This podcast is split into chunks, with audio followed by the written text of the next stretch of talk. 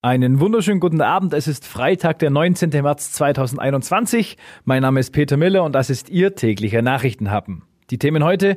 In Ulm fährt ab sofort ein Corona-Testbus. Es geht um das glücklichste Land der Welt und um eine ominöse Warenlieferung in Laubheim. Der Nachrichtenhappen mit Peter Miller.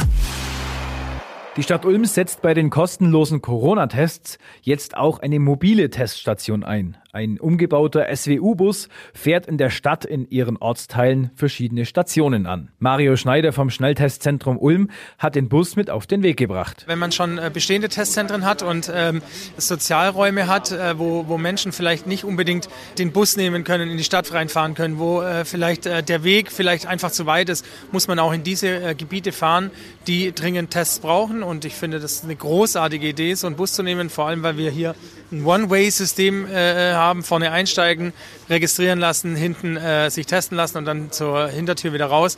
Das ist doch großartig. Also es ist naheliegender geht's kaum. Wann der Testbus wohin fährt und wie Sie einen Termin bekommen, lesen Sie auch auf donau3fm.de. Übrigens beraten heute Kanzlerin Merkel und die Länderchefs über die Impfstrategie. Dabei geht es unter anderem um die Hausarztpraxen. Dazu noch Donau 3 FM Reporter David Riemer. Noch bevor der Impfgipfel gestartet ist, sind erste Details bekannt geworden. Demnach soll nach Ostern, also ab dem 5. April, in den Arztpraxen immer mehr Corona-Schutzimpfungen möglich sein. Zunächst sind für die Hausärzte aber nur etwa eine Million Impfdosen vorgesehen. Das wären für die insgesamt 50.000 Hausarztpraxen Stand jetzt jeweils 20 Impfdosen. Das würde für etwa eine Impfsprechstunde pro Woche reichen. Die Hausärzte sollen damit Patienten versorgen, die es aus ihrer Sicht am nötigsten haben, steht in einem Entwurf für den heutigen Gipfel.